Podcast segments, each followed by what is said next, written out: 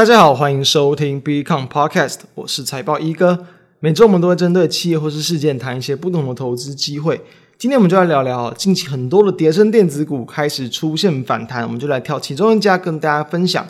喜欢我们的频道，也不要忘了订阅。在音乐结束后，就开始今天的内容。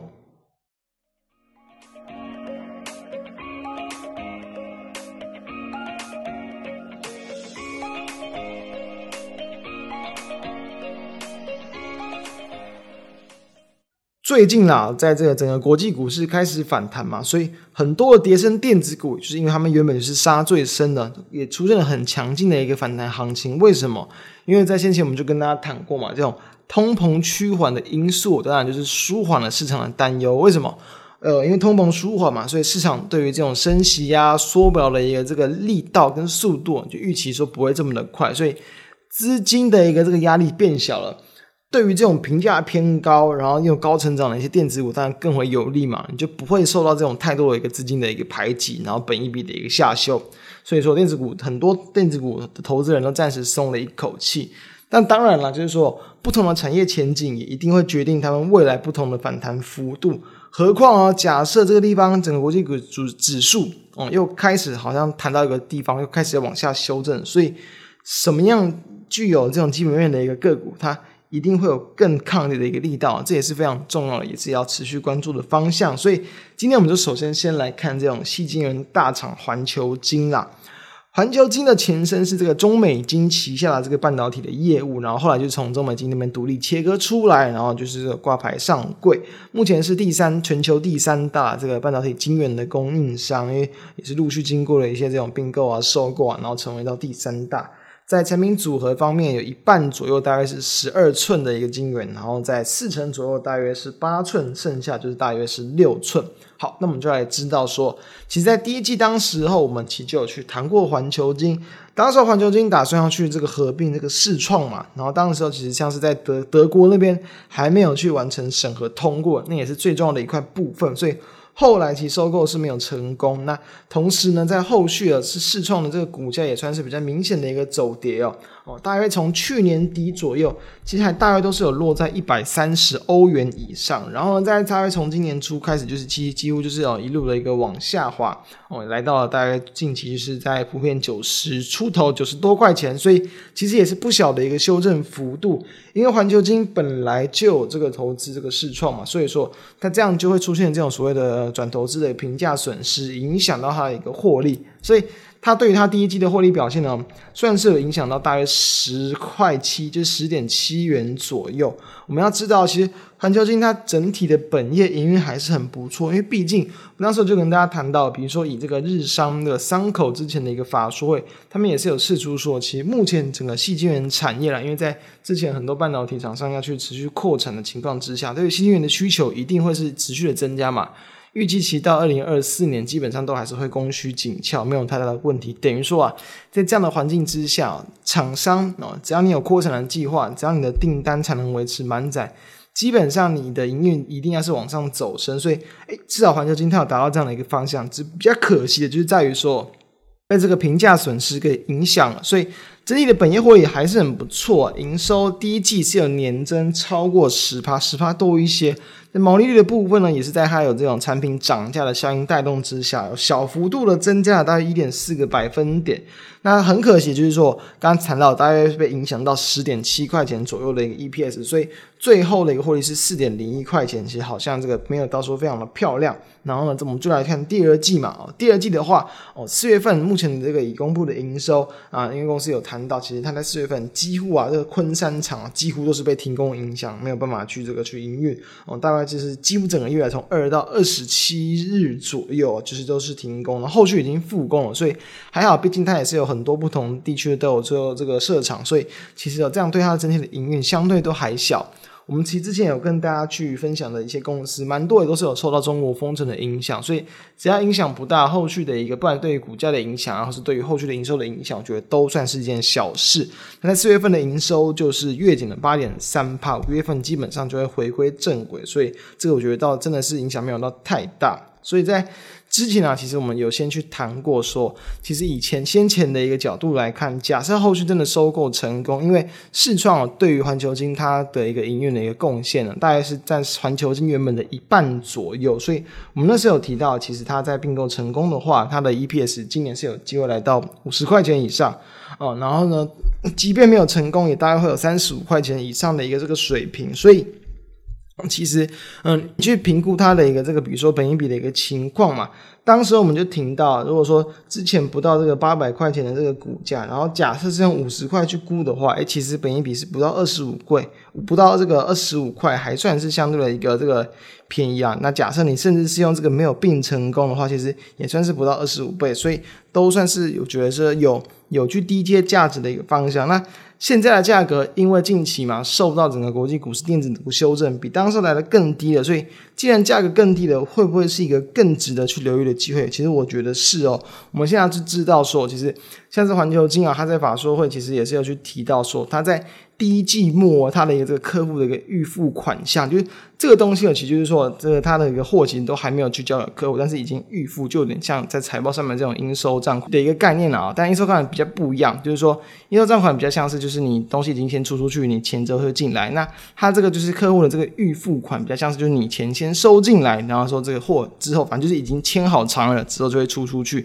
是来到三百三十一元，创新下这个过去的一个这个新高，代表说客户的这个需求。其实是很强劲的，然后呢，其实，在预期在未来这两三年内，其实它的产业都还是会相对的一个乐观，所以这点部分我觉得就暂时不用去太过担心啦。毕竟，其实目前。我们要知道，其实呃，整个矽晶圆的这个市况，有人会担心说，会不会在二零二四年或之后会有一些这个可能呃，真的供过于求的情况？那我认为，那真的倒是还好，因为毕竟其实在目前来看，可能至少到明年都都还是有比较这种供给供给持续短缺的情况嘛。其实，在以环球金来说，它都还是目前维持产能满载的，而且都还是要跟客户去谈一些长约，尤其在长约的这一块部分啦。他们刚好又是今年主要是蛮大的一个换约的高峰，大部分都会落在这一季哦，就是第二季。等于说你要去换约，要去签长约，只要你有有涨价啊，你就可以去确保说未来好长一段时间它的一个这个算是收入。所以其实哦，目前来看，其实都还是会有个位数的一个涨价空间，所以等于毛利率一定啊，就是一定哦，就是不管像是下半年或者到了明年，都还是会有小幅度的一个提升，就是不不需要去太担心的。所以营运基本上都会是维持去往上，这是在它营运展望的这个部分。那再比如说去切到，包括像是在转投资的这个部分，刚刚有谈到，其实像在世创嘛，它的一个股价就是持续的一个下跌，所以影响到环球金。但是呢，其实包含在利多的部分，你就可以去看到，它在大约五月初也是有去配发现金股利三欧元左右。同时呢，因为它对于这个意外，对于环球金嘛，算是业外收入，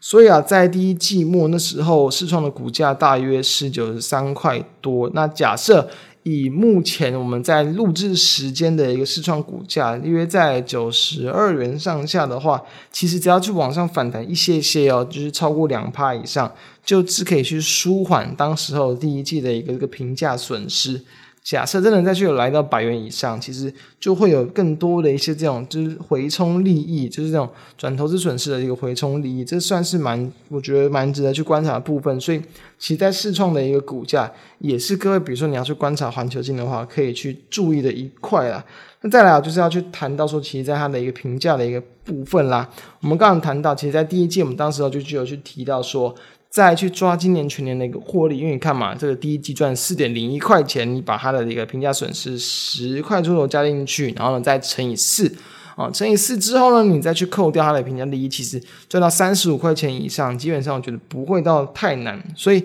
它的一个这个获利，我觉得还算是蛮怎么讲，就算是比较。可以去比较稳定，然后比较可以去不会有太大的一个偏差的一个这个预估吧。那你目前其实像是在 Bloomberg 的一个这个市场的 consensus 的一个这个角度来去看，也是在抓说今年啦，目前再去抓全年环球金的一个获利，也是接近到这个三十五块钱左右。那明年就有机会来到接近五十块，所以有点就像什么，有点像就是我们前面说的，因为营运是稳健的一个成长。所以说，你把它在这个就是评价损失的这一块给加回去之后，有机会来到五十块，诶，几乎好像就是可以可能在预期说到了这个明年它的一个获利的一个程度。有趣的地方是在于说，其实这个 consensus 再去抓嘛，它的今年的营收跟明年的营收的一个差异，其实明年是有机会再去有多了这个十二、十三、十三、十四趴左右的一个成长，但是在这个每股盈余就有超过三成的一个成长。当中的一个蹊跷在哪里哦？不是在毛利率，也不是在盈利率，因为比如说可以看到毛利率跟盈利率在那个 consensus 在在抓，其实大约都是一个百分点的一个成长，就是什么？毛利率就是这个营收扣掉你的这个营呃营业相关的成本嘛，就是产品相关的成本啊，那这扣掉营运相关的成本就得到一个盈利率，就是你的营业利益，哎，这一点它就是比较稳健的成长，所以主要是差哪？就净利率嘛，净利率这块东西它就是会考虑到业外的收入，所以。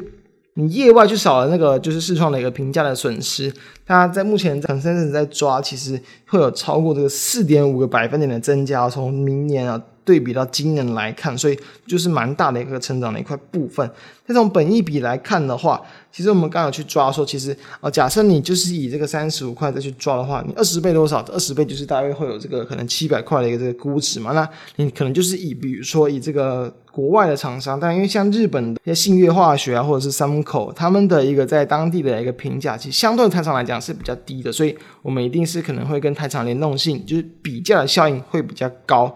在这个国外厂商，像是日本的话，就是大厂比较多，是十到十五倍左右。但是从你去比较台厂，像是在合金啊，或是台胜科，其实要到二十块左右，二十块以上，是应该是二十倍啦左右，其实没有到太大的难度。所以我会认为说，在很多基金目前这样的一个就是预估的一个获利值啊，在。搭配到上，就是说，它可能可以去估计的一个这个本益比，其实要去再去来到这个七百块钱以上，甚至更多，我觉得其实都不会算是太大一件难事。所以等于说，再去重申当时候我们的这个看法，那刚好就是因为其实后续真的股价被这个国际市场资金的一个这个恐慌跟担忧给压了更下来，所以。